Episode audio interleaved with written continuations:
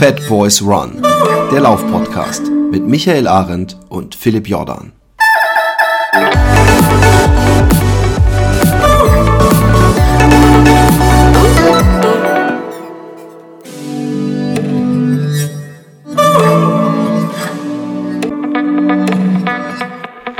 Herzlich willkommen. Wir haben Juni inzwischen und trotzdem Juli, die berechtigte hast- Frage.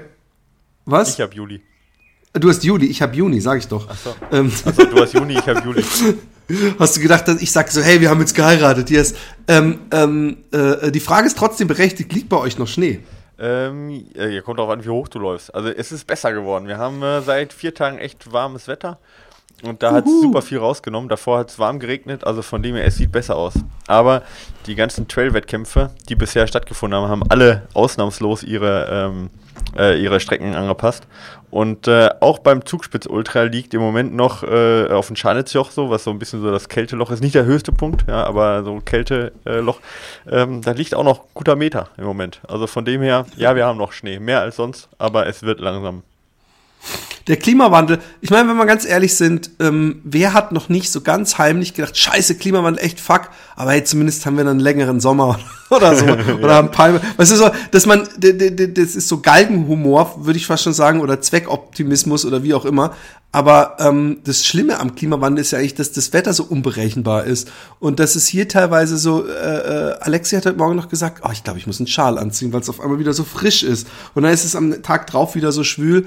Und ich hoffe ja, dass dieser Fuck-Sommer dann zumindest ähm, am Ende so ein bisschen länger nachlegt. Also dass er bis in den September äh, 30 Grad äh, Temperaturen hat und nicht ähm, äh, äh, gegen Mitte, Ende August schon langsam wieder sich zurückzieht. Ja, also ich, äh, es ist immer ein bisschen schwierig halt auch immer dann für einen Laien Klimawandel und Wetter. Äh, klar, also ich meine, ich kann das schon unterschiedlich definieren, aber was jetzt schon zum Klimawandel gehört, was noch normales Wetterphänomen Phänomen ist, ich glaube, das ist ja immer schwer auseinander zu se- sehen. Ja. So.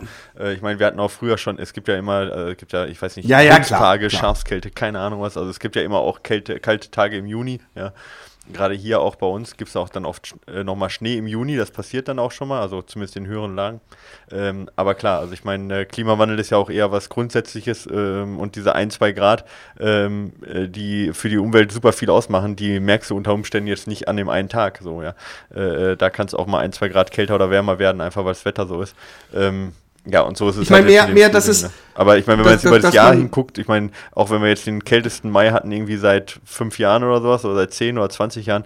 Aber, wir hatten den heißesten April, glaube ich, oder? Wir hatten doch im April irgendwann ja. so einen Tag, wo es hieß, und das meine ich, es gibt so oft diese Extreme, dass es dann auf einmal heißt, der je, der heißeste 13. April, der seit Messungen, der, äh, was ist das, wir hatten, also ich weiß nicht, ob du dich dran erinnerst, man, man vergisst es ja schnell, aber ich, also wir hatten hier wirklich im April so ein paar Wochen Sommer mit T-Shirt und kurzer Hose und so, ich dachte, yeah, Mhm. Ja, das Sommer war die Woche, da. nachdem wir geheiratet haben, genau. Da war ich in Innsbruck. Da hatten wir auch äh, richtig gutes Wetter. Ähm, Da haben die, die Eine Woche lang. Wettergötter mitgefeiert. ja, genau. So sieht's aus. Genau. Ja, also sonst, also wie gesagt, Sommer kommt jetzt langsam, ist schön, aber Klimawandel, äh, man hat immer so ein, dann, egal wie es ist, hat man ein lachendes, weinendes Auge, oder? Also dahingehend. Voll. Ne? Also man sagt Voll. dann auch irgendwie, ja, schön, dass jetzt warm wird, aber denkt auf der anderen Seite, naja, ist halt auch irgendwie kein gutes Zeichen. aber ich glaube, Eben. ähm, ja, so. Und für die Trailläufer hat es natürlich äh, äh, zur Folge, ich habe jetzt schon gesehen, es hat irgendjemand auf Facebook ein Foto einer Spinne gepostet, die, die normalerweise gar nicht so weit in seinen Breitengraden vorkommt. Und wart mal ab, wenn dann irgendwann so Klapperschlangen Ja, und so genau. deine, deine äh, in, in, in, in Hindelang oder so dir auf den Weg springen oder in Füßen. Ähm, apropos Klimawandel, ähm, Martin Grüning hat ein interessantes äh, Thema losgestoßen. Äh, der fragt ja regelmäßig für seine, ähm, ich weiß gar nicht, wie die, wie die äh, Sparte in der Runners World heißt, jetzt mal aber wo irgend so, heißt Genau, jetzt mal Tacheles geredet. Und da wird immer ein Statement oder eine Frage in den Raum gestellt und verschiedene äh, Leser, ähm, in dem Fall auch äh, Facebook-Nutzer, dürfen sich dazu äußern. Und meistens gibt es dann eine Meinung des Monats, aber es gibt dann immer von, vom, das ganze Spektrum wird praktisch äh, äh, abgedingst. Barfuß laufen, cool oder nein. Dann sagen manche, ja, das Beste. Und andere sagen, ja, Blödsinn, weil ich habe mir meine Wade kaputt gemacht, bla bla bla. Und zum Klimawandel hat er eine interessante äh, ähm, äh, These aufgestellt. Ähm, ist äh, der Marathon in New York ähm, äh, äh, gerade in Hinsicht auf Klimawandel ist es noch äh, okay, wenn man mal eben für so eine Laufveranstaltung, die ja im Grunde vier, beim anderen drei oder zwei Stunden dauert, ähm, äh, ein Flugzeug äh, nimmt und damit um die halbe Welt äh, äh, äh, brettert. Was, was ist denn deine Meinung? Mal, mal einfach ist mal kurze Ja oder Nein und eine kurze äh, ja, ist Antwort. Immer, also ist ja echt schwer, also jetzt also einfach nur ein Ja oder Nein. Also es gab, gab ja viele, die Ja oder Nein einfach geantwortet haben auch. Äh, ich, ich sehe das da jetzt nicht ganz so. Ähm, ich denke, jeder, also jeder Klimaverstoß, sage ich jetzt mal, oder jeder Klimaeingriff, sei es eine Plastiktüte, sei es äh, äh, sagen wir, die Klimaanlage im Auto anmachen oder sei es äh, nach New York fliegen oder auch im Auto von mir aus äh, die Oma besuchen und nicht mit dem Fahrrad fahren, ähm, sollte äh, einen Preis haben. Ja? Ich, ich rede davon jetzt nicht unbedingt von CO2-Steuer. Das ist jetzt eine Möglichkeit, wie man den Preis halt äh, tatsächlich handfest machen könnte. Ob das jetzt politisch Sinn macht oder nicht, ist, möchte ich jetzt gar nicht diskutieren. Aber ich meine im Kopf einen Preis haben, dass man sagt, äh, das äh, muss eine gewisse Hürde sein, dass ich die Umwelt belaste. Und die Hürde sollte so vernünftig sein, ja, ich meine, das ist jetzt sicherlich auch sehr individuell, aber die, die sollte halt so vernünftig sein, dass man zumindest in gewisser Weise nachhaltig legt, auch wenn man sicherlich keinen, also wenn man sich nicht voll anstrengt, keinen äh, Zero-Fußabdruck macht, so, ja, aber es sollte zumindest eine Hürde sein, das zu nutzen. Wenn jetzt jemand da ist, der sagt, ich habe angefangen zu laufen, weil mein großer Traum war, einmal in New York zu starten, so, ja, so, dann überspringt dieser Traum sicherlich fast jede Hürde, ja, und dann finde ich, ist es auch legitim, dass man dann sagt, okay, ja, auch wenn es jetzt unvernünftig ist, aber äh, ich mache das, weil ich meine, der Mensch kann nicht immer nur vernünftig sein, so, aber für jemanden, der sagt, ach, ich habe jetzt eigentlich alles schon gemacht und ach komm, New York könntest du eigentlich auch mal mitnehmen, äh, aber also ich reiz mich das nicht, aber was kostet die Welt, ja, so ungefähr, ja. dann äh, finde ich, sollte der Preis, egal ob man sich das finanziell oder nicht leisten kann, aber sollte der die Hürde zu hoch sein, um das zu überspringen. Also ich würde es nicht pauschal verbieten, jeden, ja, nicht demjenigen, der einen großen Traum hat, aber ich würde äh, ich würde den Preis für so einen Flug, der ja echt ein großer, großer Fußabdruck ist, den man hinterlässt, den würde ich auch so groß ja. setzen, ja. Und dann muss der schon, muss das schon ein Grund sein, warum man den, also den Preis halt auch zahlt. Und das kann halt nur sein, wenn man sagt, das ist ein großes Ziel oder ich bin sowieso dort, weil ich halt äh, von der Arbeit her dahin muss. Ja, aber das ist immer eine andere Geschichte. Da muss, finde ich auch, das ist auch eine Frage der Industrie. Heutzutage gibt es so viele Möglichkeiten, auch zum Beispiel eben mit Meetings oder sowas per Videochat das Ganze zu machen. Ich glaube, wir kennen uns ja auch mittlerweile ganz gut und haben uns bisher nur wenig ja. persönlich getroffen. Und wenn ich das sehe, auch bei meinen Athleten, wie oft die durch die Welt fliegen, um an irgendwelchen äh, Meetings, Konferenzen teilzunehmen, ähm, teilweise halt wirklich ja. wöchentlich. Ja, also da sind dann zumindest, was die Wirtschaft angeht, die Hürden auch sehr, sehr gering. Und äh, vielleicht geht das dann auch nur über finanzielle Anreize. Also das ist so meine Meinung. Ja? Also, also ich habe ich hab zum Beispiel, ähm, ähm, äh, fahre immer mit dem Zug, obwohl mir, äh, wenn ich nach Hamburg gehe, was ich jetzt schon auch eine Weile nicht mehr gemacht habe, auch, auch Flugticket gezahlt wurde. Beim ersten Mal noch mhm. wurde es einfach gebucht für mich. Und dann habe ich gesagt, ey, ich fahre fahr gerne mit, mit, mit, dem Zug, äh, weil äh, das einfach so ein unnötiger Äh, äh, Schritt ist. Eine Nachbarin hat gemeint, wie bitte? Du fährst mit dem Zug nach Hamburg, sind 40 Minuten bis mit dem Flieger da.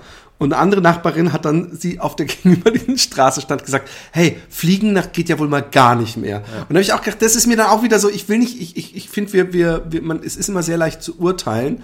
Ähm, ich habe auch noch, um bei meiner Straße zu bleiben, nämlich einen Nachbarn, der ähm, arbeitet für so eine Energiefirma, wo man die Energie die Renewable Energie direkt vom Brunnen kauft. Und man kann sich da auf so einer Liste aussuchen, ich möchte den Biogas von dem Bauern Aha. und dann weiß man auch wirklich, wo das herkommt. Von der Kuh, also, das Biogas. So in die Richtung, genau. genau. Und, und ähm, äh, äh, hat und, und hat stand dann so irgendwann vor der Tür und hat also so einen super fetten Tesla. Ich wusste übrigens gar nicht, dass die so, also mit so einem riesen Screen drin und so, also so ein, wie so ein dicker Band, sagt, hier, das umweltfreundlichste Auto der Welt. Und habe ich äh, äh in, in, in Holland, habe ich gesagt, ja, ja, also hm, äh, dieser ganze Grundwasser und so. Und dann habe ich gedacht, ah, ich, ich bin, ich habe dann auch nicht weiter eine Diskussion gemacht, habe dann gedacht, das ist so, das ist leider auch so eine Art Mensch, weil gleichzeitig der nämlich äh, äh, mal eben für zwei Wochen oder eine Woche, glaube ich, sogar nur im Winter nach Thailand mit seiner Familie geflogen ist und am Strand und sich einen Kamin eingebaut hat, weißt du, so Feinstaub. Und denke ich immer so, es ist so schwer, ähm, ähm, und du hast es an anderer Stelle, hatten wir es mal über dieses Thema, es ist so schwer, wenn man den erhobenen Zeigefinger hat, wenn man selber sich an anderer Seite was rausnimmt. Äh, total schwer, äh, ja. Und ich finde auch, äh, äh, es ist ja auch immer schwer für einen persönlich zu richtig zu urteilen. Ja, also wenn man jetzt nur mal, ähm, jetzt nehmen wir nur mal die Batterieproblematik bei Elektroautos, nehmen wir halt mal nur die ja Vögel, die durch. Und wir haben aber alle ein Smartphone, ob wir jetzt Elektroautos genau, befürworten ja. oder nicht. Oder auch äh, äh, Atomenergie, ja, wo man dann sagt halt, äh, wo, wo man vor, vor, vor sechs, sieben Jahren gesagt hat, ist das Schlimmste der Welt wegen der Endlagerproblematik. Aber auf der anderen Seite äh, ist es halt das Klima Klim so klimaneutral wie, wie ein Windkraftwerk. Das sind halt alles so Sachen, wo halt, wo es nicht die ja. eine Wahrheit und die eine Nicht-Wahrheit gibt. Ja, genau. So, sondern wo es halt auch echt schwer ist für den Laien ähm, ich meine, dass wir was fürs Klima tun müssen und viel, viel mehr tun müssen, als bisher in Europa, auf der Welt und auch in Deutschland passiert ist. Ich glaube, das ist uns allen klar. Aber es ist halt diese eine richtige Entscheidung, die ist halt, finde ich, schwer zu finden, weil, weil es halt immer auch Vor- und Nachteile gibt. Ja, und dir wird dann häufig werden dir die Nachteile um die Ohren geworfen, wie beim Tesla, ja, dann Batterie und, und äh, Screen und keine Ahnung was. So, und äh, dann, jetzt habe ich auch äh, über Bildzeitung gelesen, okay, Bildzeitung, aber ich glaube, die, also die, die Studie, die da jetzt ge, ähm, geze gezeigt haben, die, die war seriös, äh, dass so ein Stoffbeutel 150 Mal benutzt werden muss, bevor äh, der äh, Klimaaufwand von einer Plastiktüte, also von, von 150 Plastiktüten quasi erreicht ist, ne? weil äh, Baumwolle jetzt so, so ähm, energiereich ja, ja, ja. angebaut Aber gut, ein Stoffbeutel so. ist natürlich und auch fürs oft benutzen gedacht. Genau, also ist dafür find, gedacht, aber äh, muss auch fragen, äh, benutze ich den 150 Mal und so weiter. Das sind halt alles so Fragen, das verkompliziert mein, man. Mein Vater hat sich einen Elektrosmart bestellt und der Smart-Verkäufer Verkäufer hat zu ihm gesagt, sie wissen aber, sie müssten zehn Jahre lang so und so viel Kilometer pro Tag, was mein Vater gar nicht fährt, fahren, damit der sich rentiert gegenüber einem Benziner. Vom CO2, ja, sagt ja auch ungefähr 100, also zwischen 130 und äh, irgendwie, ja, oder 100 und 150.000, sowas in dem Dreh muss man fahren, damit man äh, ungefähr CO2-Bilanz ja. rauskriegt. So. ist halt auch schon krass. Aber, aber ne? zum, zum Laufen zurück nochmal ja, meine Meinung. Genau, ich, ich sonst, find, sonst trifft man ähm, auch ab und da gibt es auch andere Experten, voll. die uns jetzt dazu bomben mit, mit Halbwahrheiten, die wir Genau, wir, wir, ich, ich bin jetzt schon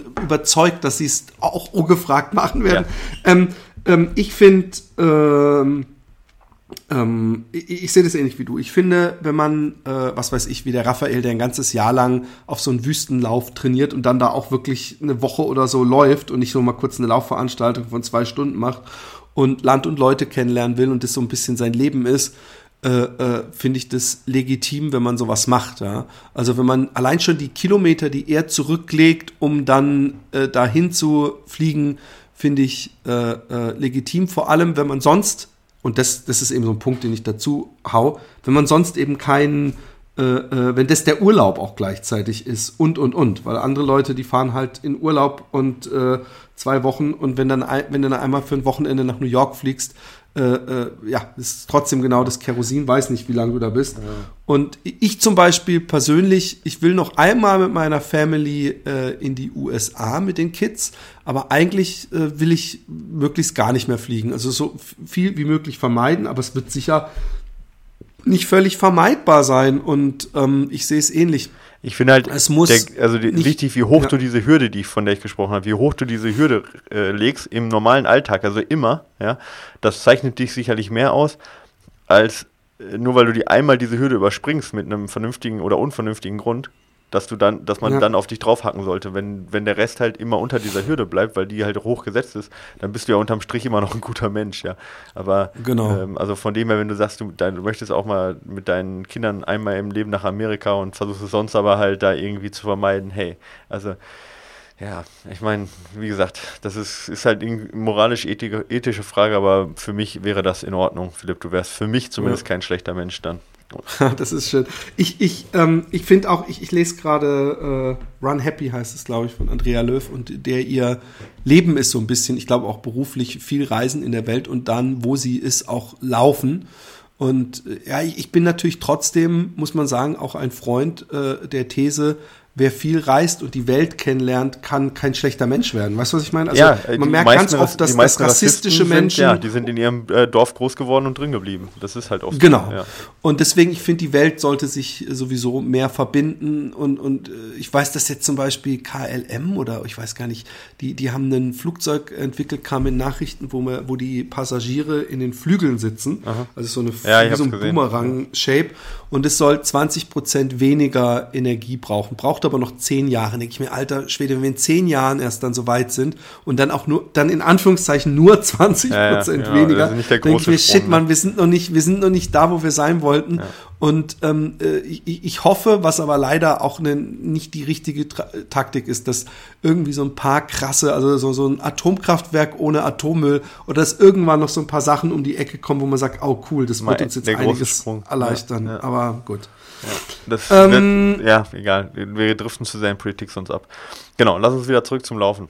Was gibt sonst noch äh, Neues, außer die Diskussion, die halt echt schwer zu führen ist von Martin Grüning? Ja, bei, ähm, bei dir also persönlich? Die, die, ähm, bei mir persönlich, nö, es läuft, äh, es läuft nicht so gut gerade, aber ähm, äh, das, das, äh, es muss wieder. Ich will nicht jammern. Es ist, äh, weißt du, die, die, man, man darf nicht motzen, wenn man äh, Probleme hat, aus der Grube zu, zu klettern, die man sich selber gebuddelt hat. aber ich bin, ich bin guter Dinge. Also ich bin, äh, äh, es gab ja Leute, die, die Rennsandale hat es zum Beispiel gesagt, äh, dass er zeitweise Angst hätte, dass ich vielleicht aufhören würde mit Fatboy Swan oder nicht mehr laufen würde. Diese Angst äh, äh ist total unbegründet. Es ist eher so, dass ich frustriert bin, dass es nicht so läuft, äh, äh, wie ich es gerne hätte. Aber ähm, das äh, ist ja nicht so, dass ich dann äh, die Flinte ins Korn schmeiß. Sagt man das? Flinte ins Korn? Ja, ja, ich glaube ähm, ähm, Sondern, äh, dass ich einfach frustriert bin deswegen. Aber ich, ich werde weitermachen. Ich werde wahrscheinlich am diesen, diesen Marathon, den ich laufen wollte, diesen Abendmarathon werde ich nicht laufen. Aber äh, äh das äh, hat gute Gründe. Und ja, ansonsten, ähm, ich will eventuell mit meinem anderen Podcast-Partner Roman, der hat irgendwo im September in der Gegend um Wien äh, äh, will der seinen ersten Marathon laufen und da will ich mitlaufen. Ah, cool. Und äh, das ist, ich muss jetzt warten, ob ich da, ob der das äh, planerisch hinkriegt, äh, aber dann äh, hätte ich zumindest mal einen Marathon, den ich wahrscheinlich sehr langsam laufen würde, weil ich würde mit ihm laufen, was einem aber auch irgendwie so eine Stärke gibt. Weißt du, was ich meine? Wenn man praktisch der Pacer ist und so, da Klar. muss man sich gar nicht so, da muss man so, so, weißt du, wie man, wie man selber Schiss hat und seinen Kindern sagt, jetzt komm, macht euch doch nicht verrückt, nur weil wir hier durch den dunklen Wald laufen. Und man, weißt du, so, man, man, man, man wächst mit seinen Aufgaben sozusagen. Aber nee, und bei dir, was geht bei dir? Was, was ist das nächste Rennen überhaupt, wo du oh, dich, Ich habe äh, erstmal jetzt gar nicht so viel draufstehen. Ich muss. Ich äh, habe. Gar nichts oder nicht so viel? Nee, gar nichts im Moment. Also ich habe ein paar Ideen, was ich gerne vielleicht mal machen würde, aber ähm, echt, ehrlich gesagt nicht so viel. Also, also ich, im Moment habe ich nichts konkret. Ja, ich muss jetzt schauen. Ich bin jetzt, äh, ich bin, hab, Rennsteig hat tatsächlich zwei Wochen gedauert, bis ich wieder halbwegs fit war. Ich merke es jetzt, dass es wieder gut geht. Gestern ging ganz, ganz schlecht, habe ich zu wenig gegessen, bin ich fast vom Laufband gekippt. Ja. Ähm, war auch zu heiß, ja, und ich konnte nicht draußen laufen wegen, wegen Kind halt. Und ähm, yeah. Hättest du da mal dieses Laufband, was man mit nach raus, draußen nehmen könnte? Ja, super. Und dann das Kind vorne draufsetzen im, im Kinder, Kinder Übrigens, das Geile ist, das war natürlich, der Typ ist ein geiler, geiler YouTuber, der, der sehr viele doofe Scherze ja, macht. Und, und, und äh, er hat ja auch in dem Video so, oh, ich habe gedacht, ich wäre so geil, wenn ich diesen Sport ja, draußen, draußen könnte. ausüben ja, könnte. Ja, genau. Und irgendeiner hat echt in den Kommentaren geschrieben, ich hoffe, er, er nimmt es mir nicht übel, so von wegen, hey, man könnte ja auch einfach raus in die Tour gehen, da braucht man ja kein Laufband. Ist doch, und, dann habe ich auch gedacht, hey, du bist da einer ganz heißen Sache genau, auf der Spur. Wow, schreib mir mal eine Mail. ja, genau. Nee, aber, aber ähm, ist alles in Ordnung bei mir. Ich habe jetzt, jetzt noch gerade kein Ziel, aber ich äh, ähm, Spaß beim Laufen, laufe jeden Tag weiterhin und alles gut soweit. Bin auch weiterhin wieder fit und werde sicherlich auch noch den einen oder anderen Wettkampf laufen. Aber ich weiß noch nicht genau was. Ja, aber ich habe äh, ich okay. habe äh, mir vorgenommen, halt wieder was an der Website von uns zu machen. Ja, und da bin ich gerade dran, das komplette Design nebenbei neu zu machen. Ich arbeite gerade an einer komplett neuen äh, ähm, Analyse-Struktur ähm, von uns, so, so ein Framework, das ist auch viel Arbeit und dann bleibt wenig Zeit zum Laufen irgendwie gerade. Aber ist so, ja, und macht Spaß. Ähm, ja, ansonsten in der Laufwelt, was ich noch gesehen habe, was mich ein bisschen beeindruckt hat, war ähm, äh, Masters Weltrekord äh, auf, der, auf der Meile. Ja? Äh, also eine Meile, das ist ja so, ich sag mal, heutzutage so die Highschooler, die jungen Leute, die schaffen ja schon unter vier, vier Minuten häufig zu laufen, was ja früher eine harte Hürde war. Mit 50 Jahren oder 53 Jahren habe ich äh, gesehen, ist jetzt ein äh, Weltrekord von Brad Barton ge, ge, ähm, gerissen worden. 4 Minuten 19, ja. Da dachte ich mir, ey, krass. Was sind das umgerechnet auf einen Kilometer? Ähm, weißt du das? 1,6 Das müsste ungefähr, weiß ich nicht, eine 240 oder sowas sein oder 245 Pace. Krass. Irgendwie sowas im Dreh, deutlich unter 3 auf jeden Fall. Und äh, Ja, das ist halt für so einen 53-Jährigen mal nicht schlecht, ja. Also da sieht man, man kann halt äh, auch noch deutlich über die 40 Jahre nochmal richtig schnell unterwegs sein. Also das hat mich schon beeindruckt. Aber ich frage mich, wie lange war er schon immer so, so, so schnell vielleicht unterwegs oder ist er eventuell wirklich erst im Alter schneller geworden? Ähm, das weiß ich jetzt leider nicht, ähm, wie schnell er immer unterwegs war, aber ich weiß, dass der, dass viele, die da so in dem, in dem Bereich laufen und auch der bisherige Weltrekordler auch Olympi Olympionike war. Das habe ich gelesen. Ja. Aber was er gemacht hat, ähm, das, das weiß ich nicht. Müsste müsst ich mal schauen. State American finished third in the Steeplechase. 1991, okay, 1991 ist er Dritter in den amerikanischen Meisterschaften gewesen. Also er war wohl schon immer nicht schlecht, ja. Aber ich denke, das geht auch nicht anders in der Kategorie Weltrekord. Aber es zeigt halt, dass man auch sehr, sehr lange auf jeden Fall eine sehr, sehr hohe Fitness halten kann und er hat sich jetzt ja auch nochmal verbessert. Ne? Also das, der Weltrekord war jetzt von 50 bis 55 ist dieser Weltrekord gewesen, den er geholt hat. Und er hat jetzt drei Jahre dran geknabbert und hat sich dann also auch zwischen 50 und 55 nochmal verbessert. Also von dem her, äh, da ist noch viel drin und das ist auch meine, mein Eindruck zumindest. Genau, das hat mich beeindruckt. Das wollte ich nochmal loswerden. Ja, weil das doch, ich glaube, das wird nicht wahrgenommen, sowas, aber es ist eine unfassbar große Leistung und wir, ähm, ja, ich sag mal so, wir würdigen die, die Altersklasse-Athleten viel zu wenig, meiner Meinung nach. Jetzt nicht nur im Fatboys, sondern voll. ich meine generell im, im, im Sport. Und da sind halt super viele auch dabei, die das nicht nur eben aus Fitnessgründen machen, sondern die hervorragende Leistung da bringen. Ähm, und das hat mich sehr beeindruckt, genau. Ja, das wollte ich loswerden. Auch wenn es nur eine Side-Note ja. ist, ja, aber. Nee, aber wer weiß, ich meine, irgendwann sind wir auch in der Altersklasse. Ich meine nicht, ja, dass ich da irgendwas reißen so könnte, aber für dich wird es vielleicht mal interessant, ja, genau. die Rekorde dir genauer anzugucken. Ja, das stimmt. Wo beim Laufen, das ist, ist ja auch immer so ein Ding, dass beim Laufen leider ähm, es nicht so ist, dass es dann im hohen Alter auf einmal super easy wird. Also erst im ganz hohen Alter, glaube ich, wird es easier, weil einfach dann das, in einer bestimmten Altersklasse ist einfach die Altersklasse extrem überschaubar. Aber ähm, beim Laufen ist ja so, dass ich meine, hey, es gibt ja immer noch so einen, so einen über 70-Jährigen in Boston, der da locker unter drei Stunden läuft ja. oder so, wo ich dann denke, fuck, ey, es ist nicht so, dass man denkt, ey, irgendwann bin ich der einzige Depp, der noch durch die Gegend nee. läuft, sondern. Und gerade zwischen ist, 40 und 60, gerade im Trailrunning und Ultralaufbereich, also das ist manchmal enger besetzt als, äh, als zwischen den 20 und 30-Jährigen. Ja. Ja, und gut besetzt auch ja. Ja, gut besetzt. Also ich bin ja, ist ja nicht so, dass ich jetzt, äh, äh da, wenn da jetzt jemand ist, der 45 ist oder 45 bis 50 ist, dass ich dann von vornherein sage, okay, der wird mir nicht gefährlich, sondern im Gegenteil, da sind einige richtig gute dabei, ja, ähm, die mich auch in den letzten Jahren oft genug geschlagen haben. Also von dem her, ähm, genau, also es, es äh, ist so. Ausdauersport kann man lange machen. Ja, das ist das Schöne dran. Ja. Ähm, wir haben einen Test, ja, wir ähm, haben einen Test für euch. Genau. Wir haben 361 Grad. Wir haben zwei Schuhe. Ähm, einen davon testen wir jetzt. Äh, der andere dauert noch ein bisschen. Ähm, und zwar ist es der, übrigens, wenn ich das sagen darf, der wunderschönen optische auch. Äh, Taroko im, im, in der Farbkomposition Denim Midnight. Ähm, wie hat dir der Schuh gefallen? Also erstmal optisch ist er echt, ist er echt richtig stark. Ja. Er hat mich so ein bisschen an Nike erinnert. Ja. Nike geht jetzt ja so ein bisschen so, so ein bisschen an die in die Retro-Geschichte so, ne, mit äh, so 90er, mit Pink, äh, Neongelb, Weiß so in die Kombination. Aber ich meine Nike so von vor, vor zwei Jahren, als sie noch nicht ganz so abgehoben waren. Ja, so Terra Kiger und so. Ja. Äh, also und also rein positiv gesehen, ja. Also muss ich auch sagen, ja. optisch, also mit diesem, mit diesem, ähm, ja, es hat ja so ein bisschen so dieses gewebte Optik ein bisschen, ja. Mag ich sehr ja. übrigens. Das ist ja ein Trend, der sowieso auch bei anderen Herstellern äh, zu beobachten ist, genau. dass diese gewebte Optik äh, und weg von so Plastikaufklebereien und so. Genau. Und gleichzeitig halt dieses, Denim sagt ja, irgendwie so ein Jeansblau, ja, zusammen mit so ähm, äh, Orange-Applikationen und orangen Schnürsenkel ähm, und gelber Sohle. Also es optisch her auf jeden Fall von mir auch ähm, volle Punktzahl, ja.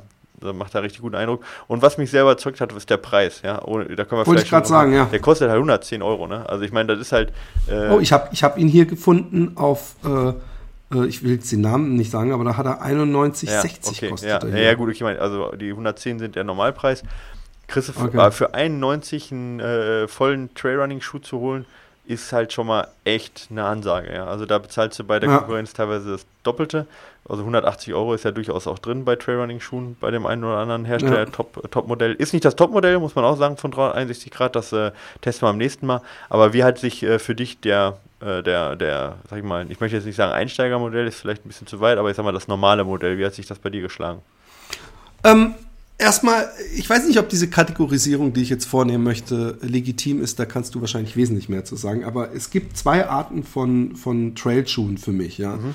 Die einen sind die, die ähm, äh, mich zum Beispiel an die ganzen äh, äh, Jesus Salomon äh, äh, Dinge erinnern ja. und äh, äh, sehr steif sind. Also dass wenn man damit die Straße runterläuft, man denkt, man hat so Fußballschuhe an, mhm, die auch sehr äh, äh, äh, direkt ja, hart, sehr, minimal. Sehr steif, ja. äh, äh, hart, fest ja. um die Ferse, alles so. Und es gibt welche, die, die äh, so wie der Peregrine oder so äh, von, von äh, Saucony, die so ein bisschen runder, flexibler, weicher sind. Also man kann ja vielleicht sagen, einmal so die hochalpinen Geschichten, wo es halt sehr genau. auf Agilität ankommt und einmal eher so der, sag ich mal, der Wald- und Schottertrail, wo es halt auch auf Dämpfung und Komfort angeht. So vielleicht. Genau. Und ich bin natürlich, äh, wen überrascht als in Holland lebender Fettsack, wesentlich mehr der zweiten Kategorie ja. zugesprochen. Und da mag ich den Schuh komplett. Ich mag ihn wirklich sehr, weil äh, ich, ich fand die Dämpfung absolut angenehm und, und ähm, ich fand den Tragekomfort angenehm. Was, was bei mir bei Trade schon immer wichtig ist, wie, wie äh, macht er sich hinten in der Achillefer äh, äh, bei der Achilleferse, äh, Achillessehne meine ich, ähm, bei der Ferse. Und ähm, wie fühlt er sich sonst an, wenn ich im Schuh bin? Weil auch wenn ich jetzt hier, wie gesagt, nicht, nicht irgendwelche äh Berge runter presche, äh, ich bin extra in den Wald geradelt und äh, äh, bin da um den Golfplatz rumgelaufen, wo es auch mal so, so ein kleines Hügelchen hochgeht und Sand und so. Und dann merke ich gut, ob ich im Schuh gut sitze. Und ähm, da ich kann natürlich jetzt nicht dafür sprechen, ob der Schuh auf, auf nassem Felsen im was weiß ich wo äh, mich, mich gut hält, aber von der Agilität, von, von wie mein Fuß sich wohlfühlt auf Sand, Schotter, Erde, Wurzelwerk, äh, bin ich absolut zufrieden. Und ist das auch ein bisschen so mein Typ Schuh, der ähm, äh, also auch jetzt nicht so Hoka äh, gedämpft ist, also so super krass. Ähm, aber für, für Trail ist das genau mein Ding. Trotzdem schön gedämpft, schön weich, nicht, nicht, nicht zu weich in der Flexibilität, also wie man ihn verbiegen kann, sage ich jetzt mal. Aber äh, dass er mir noch schon Standhaftigkeit gibt, aber ja, ich mochte ihn. Okay, cool. Äh, ich, ich, ja. Ähm, also ich, ich finde halt, äh, du, du triffst die Kategorie eigentlich ganz genau, weil man darf ihn jetzt nicht vergleichen mit jemandem, mit einem Schuh, der jetzt für Alpin gemacht ist. Also es ist eher so ein Schuh, den man auch auf der Straße tragen kann, auf den Schotter und dann geht es in den Trail über. Ja? Also jetzt, wie du sagtest, so Peregrine-Kategorie. Äh, ähm, und ähm, ich, also da, dafür ist auch die, äh, das, das, sieht man am unterm Schuh, also quasi ein Profil. Ne? Du hast teilweise eben relativ große, ähm, diese großen Ludges, also diese großen ähm, äh, Dreiecke quasi, Noppen. ja, genau, ja. die dann auch schon auch funktionieren, was, äh, was jetzt ein bisschen Schlamm angeht. Aber das sind jetzt nicht die Dinger, die jetzt so wahnsinnig reingreifen in den Schlamm. Ne? Gleichzeitig hast du dann eher so großflächige, ähm, großflächige Noppen, sage ich jetzt mal, ne? die dann auch sowas abnutzen, so verhindern und die Sohle ist relativ ähm, hart, dass du auch, dass die auch nicht komplett eben drunter äh, gelaufen wird, wenn du auf Asphalt läufst. Und daran erkennt man es eigentlich recht gut, wofür der Schuh auch da ist.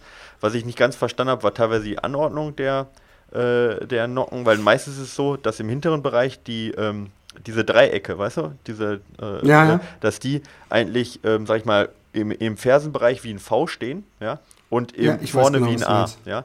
Äh, ja. äh, damit man, wenn man auf dem Vorfuß läuft, viel Grip hat, ähm, was jetzt äh, nach vorne abstoßen angeht und wenn man äh, hinten landet, dass man dann quasi viel Grip hat im Stoppen, wenn man genau. läuft. Und das ist bei den Schuhen genau andersrum und ich habe keine Ahnung, warum. warum.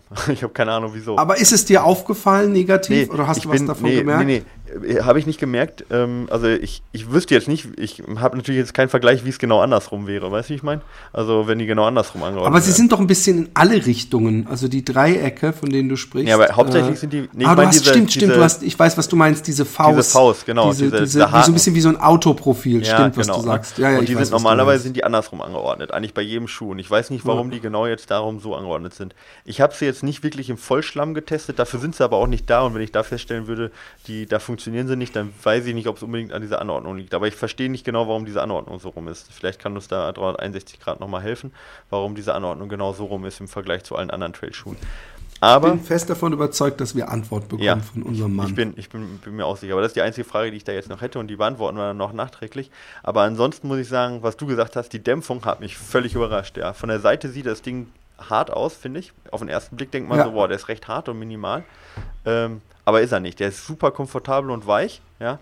Ähm, also das hat mich echt überrascht. Also die Mischung aus weich und trotzdem noch so, so direkt, was du ja auch vorhin beschrieben hast, ähm, hätte ich, äh, da war ich sehr, sehr positiv überrascht. Hätte ich so nicht gedacht. Ähm, hat allerdings auch einen Drop, das interessiert die Leute ja auch, äh, von 9 mm. Also ist jetzt kein super flacher Schuh, aber dadurch schafft er eben auch dieses, äh, diese breiten Einsatzspektrum, weißt du, dass du ihn halt auch mal im Trail laufen kannst, wo du vorne wenig, äh, wo er vorne wenig schwammig ist, aber gleichzeitig du halt auf der Ferse auf, dem, auf der Straße laufen kannst, ohne dass er jetzt komplett, sag ich mal, äh, bis in den Kopf durchschießt, äh, der, die Erschütterung.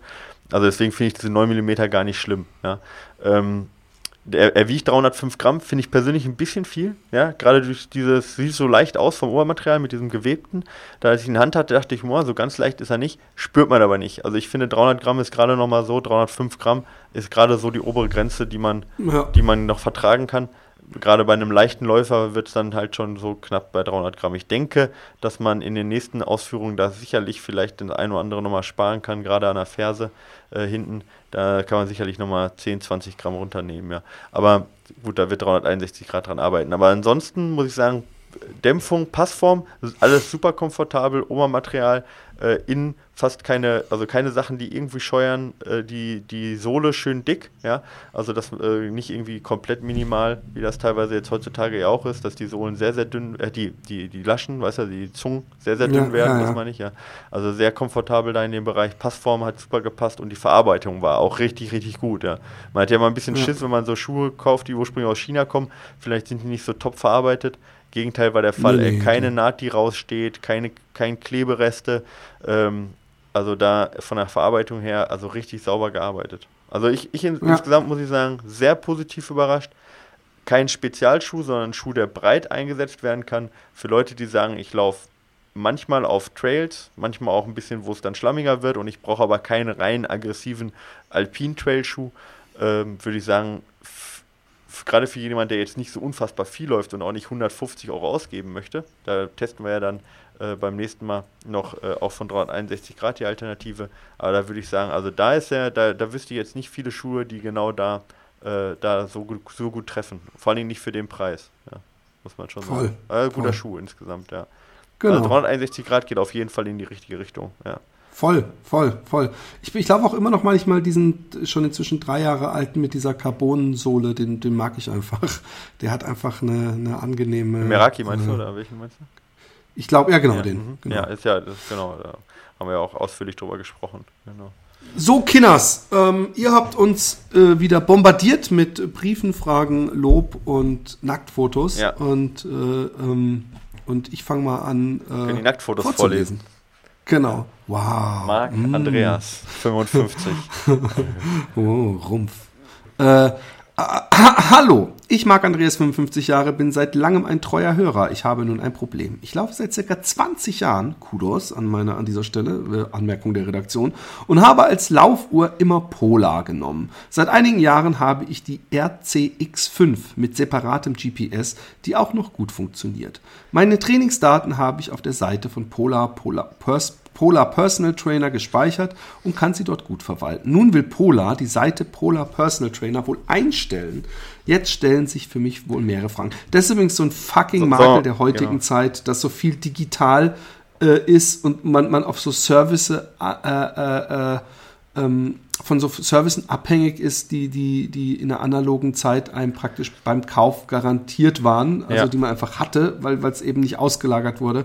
Und das ist natürlich ein generelles Problem, Genau. wozu ich nichts sagen kann. Aber, ja, aber, also wir können das jetzt aber, also er, er schreibt dann ja noch genau, dass es äh, jetzt eingestellt werden soll, ne, und dass er deswegen dann nicht mehr die Daten äh, äh, rüberkriegt, ja, weil es halt nach drei bis vier Jahren Auslaufmodell ist und äh, äh, beschwert sich darüber und sagt halt, dass es halt äh, nicht, ähm, äh, dass, dass er glaubt, das ist halt keine gute Geschichte. dass die ganzen Daten gelöscht werden und weggeschmissen und überhaupt nur über seine Uhr jetzt wegschmeißen kann. ja, genau. Weißt du dazu was? Ja, also ich habe mich äh, ähm, natürlich da auch für Athleten informiert von uns. Ne? Da muss man ja auch immer Ahnung haben, was auch Technik angeht. Ähm, also erstens äh, deine Befürchtung, die er auch da äußert, dass dann alle Daten weg sind. Ja, also du kannst die Daten natürlich exportieren. Ja, und das, ich gehe davon aus, dass dieses, äh, ähm, also dass das ähm, ähm, zumindest mal manuell machbar ist. Das weiß ich jetzt nicht genau, wie es technisch möglich ist, aber schau mal, es gibt zum Beispiel äh, verschiedene äh, Export-Webseiten auch, ja, zum Beispiel Tapirik mit Doppel-I am Ende, ja, gibt es da ja, äh, also Tapiri-Ik heißt das, ja. Äh, das äh, hat auch, glaube ich, Polar mit drin und da gibt es dann automatische Exports zu Strava, zu Garmin, zu Training Peaks. Ja, da könntest du zumindest mal erstmal deine Daten so sichern, dass die, dass die dann auch nie weg sind. Ja, das ist schon mal die eine, der erste, sagen wir, die erste Beruhigung, alle deine alten Daten sind nicht weg, sondern die kannst du äh, exportieren und die kannst du auch offline speichern, wenn du Angst hast, eben, dass die sonst da weggehen. Ja. Ähm, und es macht auch durchaus Sinn, was ich jetzt auch mache, ich habe die bei Training Peaks, bei Garmin und bei Strava, um einfach auch so eine gewisse ähm, Redundanz da zu haben, falls mal irgendwas abgestellt wird oder sonst was. Und dadurch habe ich Daten seit 2011 von mir. Ja. Ähm, also das, das würde ich auf jeden Fall machen. Das ist natürlich immer eine Frage vom Datenschutz.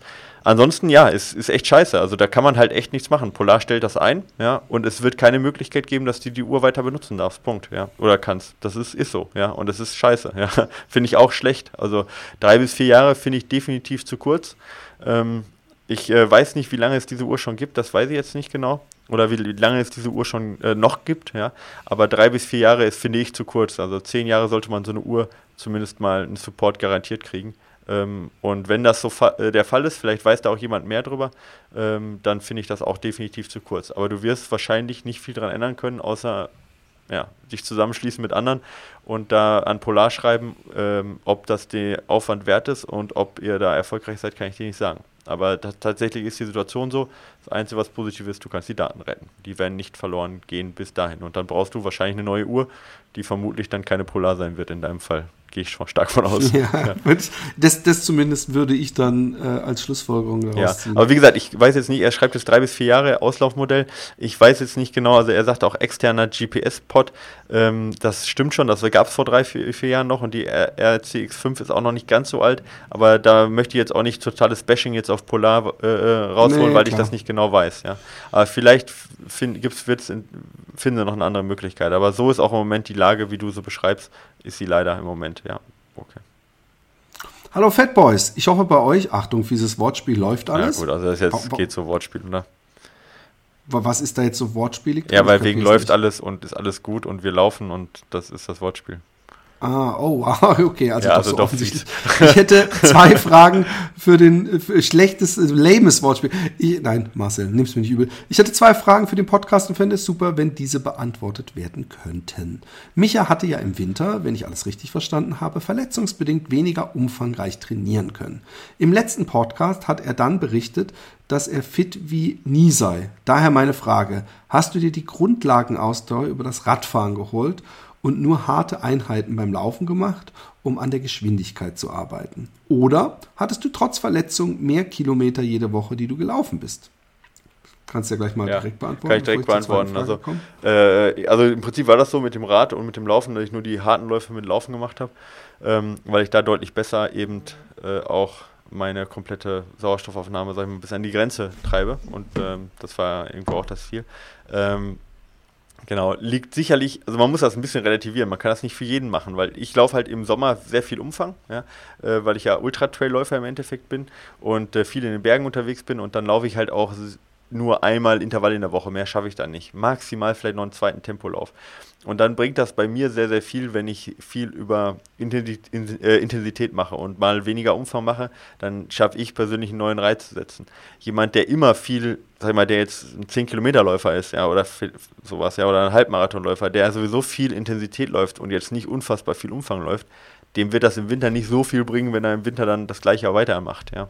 Also das kann man jetzt nicht pauschal sagen, dass das die Lösung für alle ist. Ne? Aber für mich, dadurch, dass ich viel Umfang gemacht habe vorher, konnte ich halbwegs Umfang mit dem Rad aufrechterhalten und gleichzeitig äh, dann, ähm, sag mal, recht erholt viele harte, intensive Läufe machen und das hat mich so nach vorne gebracht. Ja. Cool. Ähm, zweite Frage. Eine normale Trainingswoche von mir sieht derzeit ungefähr so aus. Hügel, Hügelsprint zwischen 10 und 30 Sekunden und 6 mal 90 Sekunden, Intervalle oder Tempodauerlauf, längerer Lauf, Klammer 20 plus. Lockere Läufe über knapp 10 Kilometer mache ich eher selten. Dazwischen Familie und Job, auch als Lehrer, wenig Zeit. Fake News.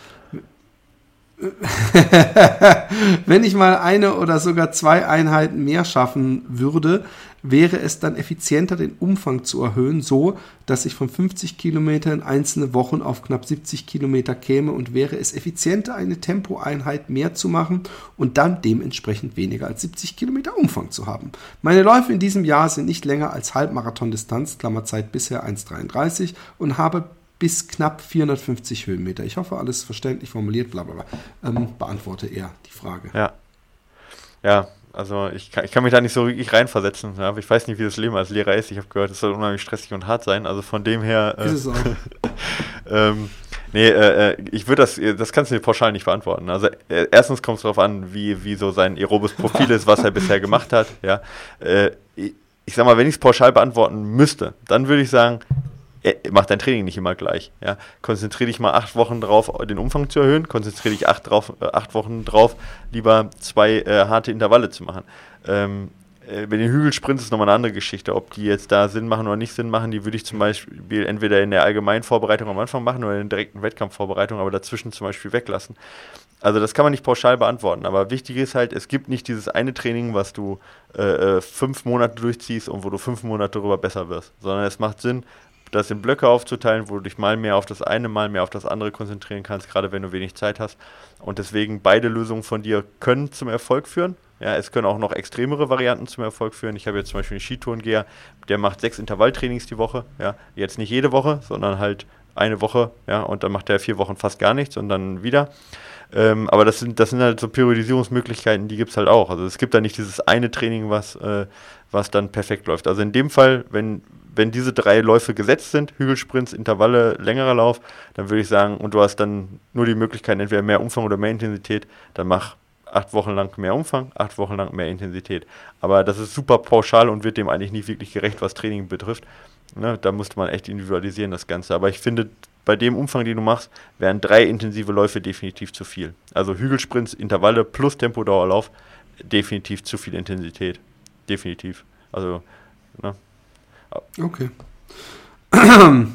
Hallo Philipp, hallo Micha. First of all, ihr macht einen Hammerjob mit eurem ja. Podcast, habt mich schon unzählige Stunden auf Reisen der Arbeit oder hauptsächlich beim Laufen begleitet. Ich bin seit einigen Jahren begeisterter Trailrunner, laufe das ganze Jahr im Freien und das eigentlich nur für mich selbst und immer so, wie ich gerade Bock und Zeit habe. Distanzen von 5 bis 50 Kilometer. Jetzt will ich mir aber mal einen Wettkampf geben und vielleicht überkommt mich dann ja auch das Wettkampffieber. Ich finde es übrigens krass, dass jemand 50 Kilometer Distanzen macht und noch kein Wettkampf gelaufen ist oder auch kein Wettkampf laufen will, sondern einfach so halt seine 50 Kilometer Distanzen macht, mal äh, nur nebenbei erwähnt. Habe mir dazu gleich was Knackiges ausgesucht und zwar den Stubai Ultra Trail am 29. Juni. Wer den nicht kennt, Klammer 65 Kilometer und 6000 Höhenmeter. Vorbereiten tue ich mich natürlich mit dem Trainingsplan von Michael. Ja, Werbung, ja. Werbung. Und das klappt soweit auch Wo ganz gut. Fake Fragen? News, Fake News. Einzige Sorge, die ich habe, äh, ist die Startzeit. 0 Uhr. Ja, das ist heavy. Das ist eine das ist eine super Frage. Jetzt bin ich echt interessant, gespannt, was er für Fragen stellt ja. dazu. Und das bringt mich zu meiner Frage. Wann soll ich vor meinem Wettkampf schlafen? Klar, hab Sorge, dass ich dann komplett schlapp ins Rennen gehe. Die Frage ist, ob er überhaupt Schlaf findet, wenn der um 12 Uhr nachts losgeht. Ja. Ich arbeite im Büro, also Schlafenszeit 23 Uhr bis 6 Uhr, genau das, und werde zwei Tage vor dem Race frei nehmen. Sollte ich Fokus auf Nachtlaufen legen? Ich bin die Stirnlampe prinzipiell von den Läufen im Winter gewohnt, aber über, nicht über mehrere Stunden und tiefste Nacht. Vielen Dank für euren Input und immer weiter so. Also da kann ich ja auch mal was zu sagen. Also das mit dem Schlafen ist natürlich echt eine, eine, ein Ding, das Problem, was alle Läufer haben. Übrigens, da kann auch sein, wenn du um 4 Uhr aufstehen musst, dass du trotzdem nur wenig Schlaf findest wegen Aufgeregtheit, weil man weiß, man muss früh aufstehen. Und äh, was ich auf jeden Fall sagen kann, ist, dass es auf jeden Fall mal nicht verkehrt ist, vorher ein, zwei Läufe mit der Stirnlampe zu machen nachts oder generell mal, um, um sich an, an die Nacht zu gewöhnen, weil man eventuell in der Nacht ja langsamer läuft oder dass, dass, dass man vorher mal sich schon ein bisschen an, diese, an diesen Umstand gewöhnt hat. Ja.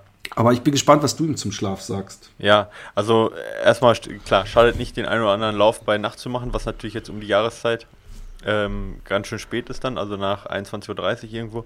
Aber er ist es immerhin aus dem Winter gewohnt, aber ich würde es trotzdem ein, zwei Mal machen. Einfach mal einen längeren Lauf irgendwie am Wochenende bei, bei Nacht machen. Schadet sicherlich nicht, auch um Ausrüstung da nochmal zu testen und, und sowas.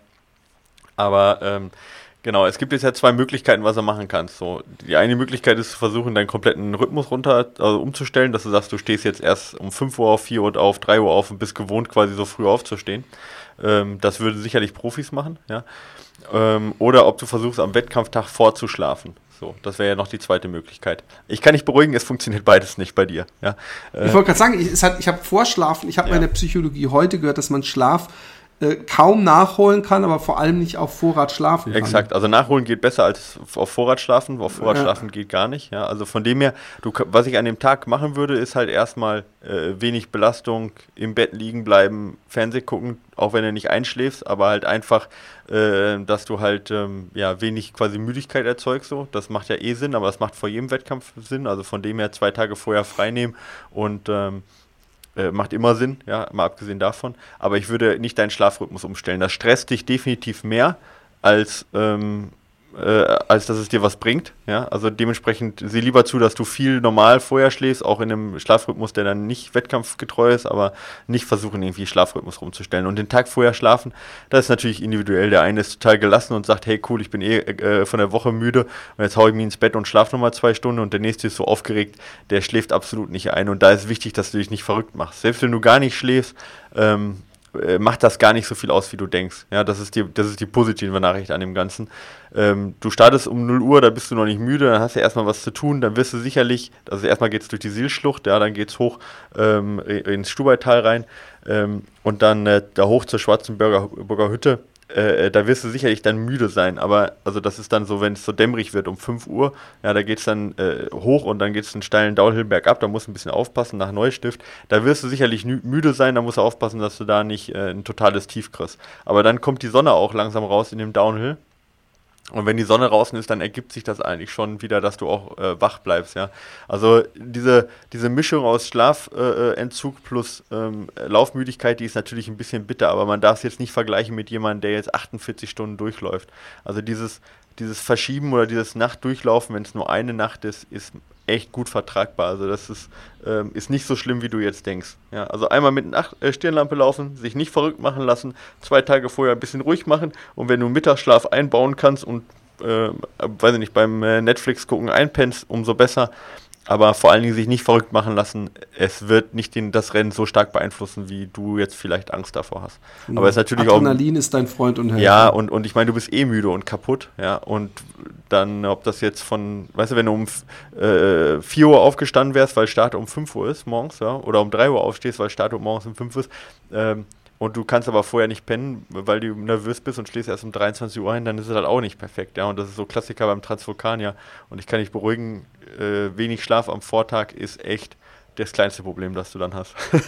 also, Glaube ich genau. auch. Also von dem her locker bleiben, den Tag vorher auch nicht nervös machen, wenn du nicht äh, vorschlafen kannst, das bringt dir eh nichts. Einfach gelassen reingehen. Äh, äh, bei Nacht mal laufen, austesten, nochmal auch die Ausrüstung testen, Batterien äh, genug dabei haben und so weiter. Aber mach dir nicht zu viel Gedanken. Genau. Hallo zusammen, vielen Dank für viele Stunden Unterhaltung zur schönsten Nebensache der Welt. Das sind wie der Fat Boys Fuck Podcast oder was? Ich habe jetzt auch gerade gedacht, ist, was ist, ich, ich bin, weiß, was die Hauptsache bin, ist bei ihm. ich bin, obwohl Nebensache. Ähm, ich ja. bin eigentlich regelmäßiger Läufer und habe bisher vier Marathons erfolgreich beendet. Der letzte 2015 in Berlin mit drei Stunden 42. Nach der ersten Tochter wurde die Zeit neben der Arbeit zu knapp für Marathon, aber ich habe wenig, es wenigstens zwei bis dreimal die Woche geschafft, rauszukommen und eine 10 Kilometer Zeit von 48 Minuten zu halten. Jetzt ist Kind 2 da und die Anforderungen bei der Arbeit bleiben hoch. Daher ist es absehbar, dass ich aktuell und für die nächsten Monate nur ein bis zweimal die Woche zum Laufen komme. Oft am späten Abend, wo ich dann vielleicht 30 bis 45 Minuten habe. Wenn ich so wenig Lauf Läufe machen kann, wie gestalte ich dann am besten? Wie gestalte ich die dann am besten? Aktuell spiele ich mit dem Tempo, mache mal zwei schnelle Kilometer innerhalb der 5 bis 7 Kilometer Runde oder mache nach äh, Aufwärmen Wechsel von 60 Sekunden schnell und 30 Sekunden langsam. Über Tipps und Hinweise würde ich mich freuen.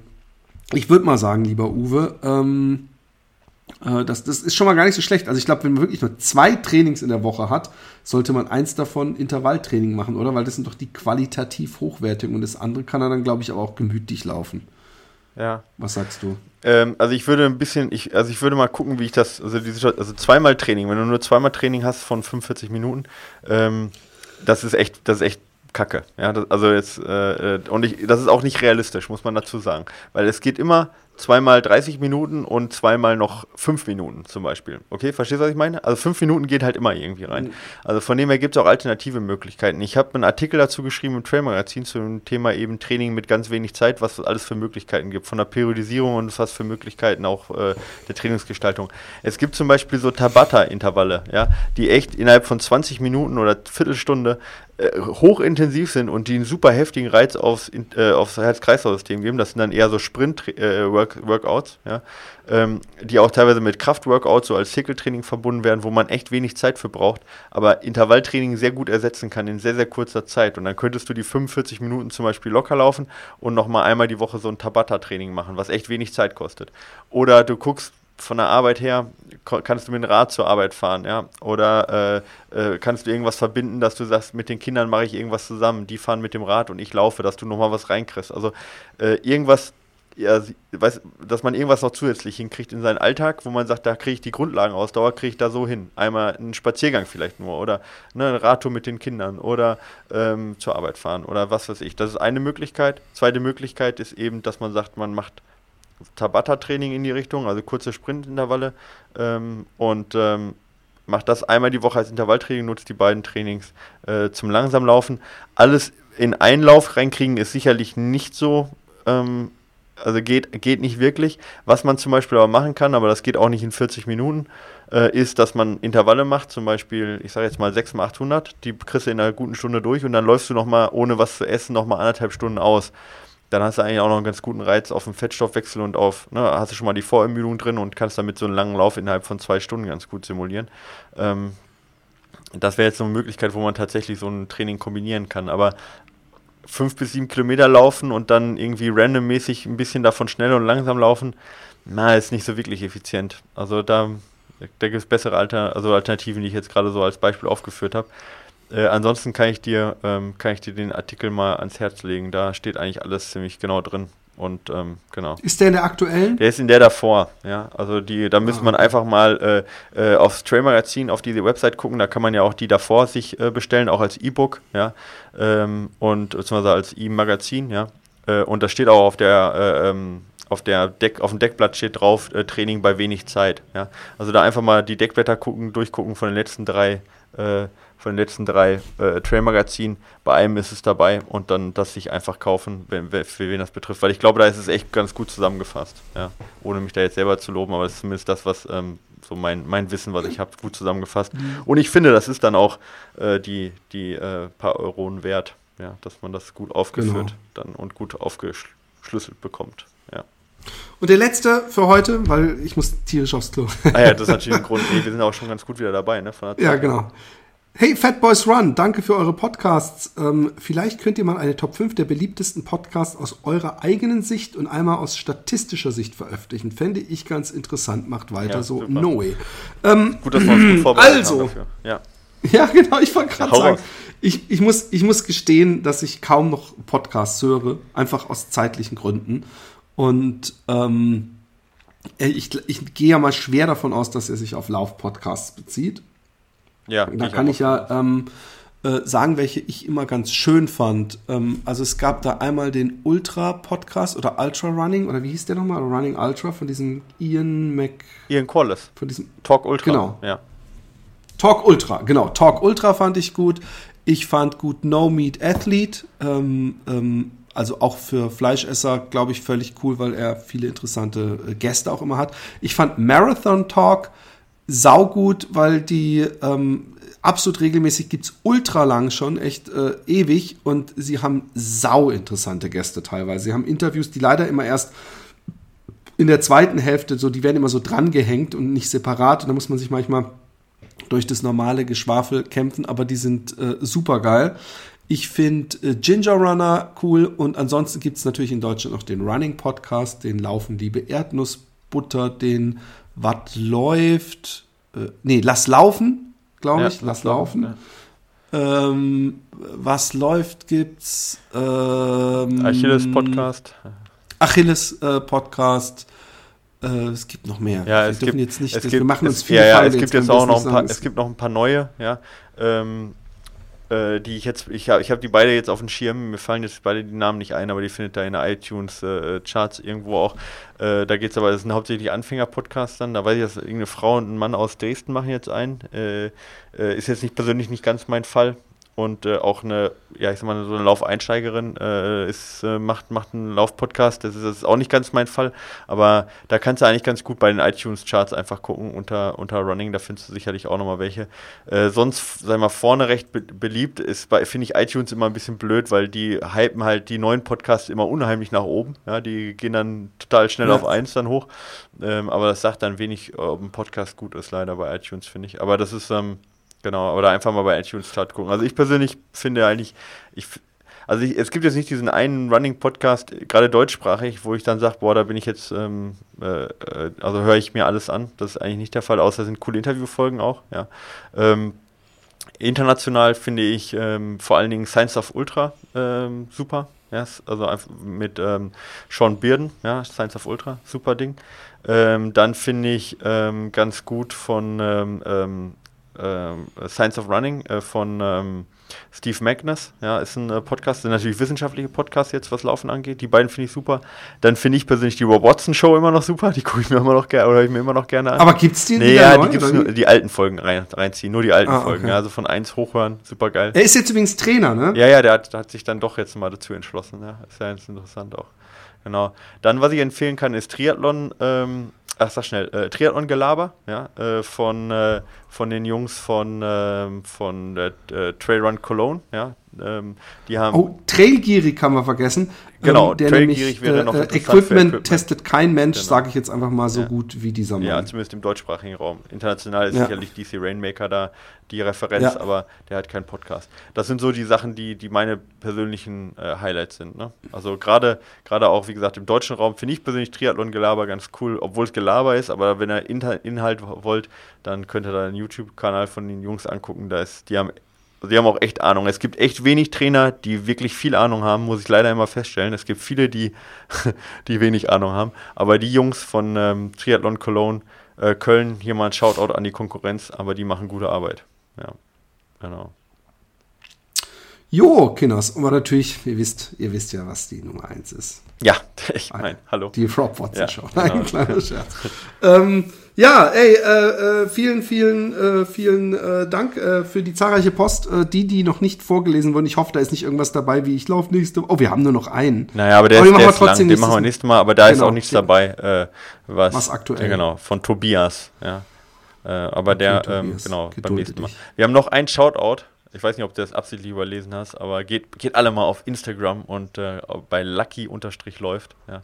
Der will nämlich unbedingt, dass wir das Ganze sagen. Haben wir hier in dem Fall gemacht, obwohl wir es sonst nicht machen. Ja. Okay. Ja. Kinas, es war uns eine Freude. ja, ganz wichtig. Bei mir. Bis dann. Ja, macht's gut. Tschüss. Macht's gut. Ciao. Ciao.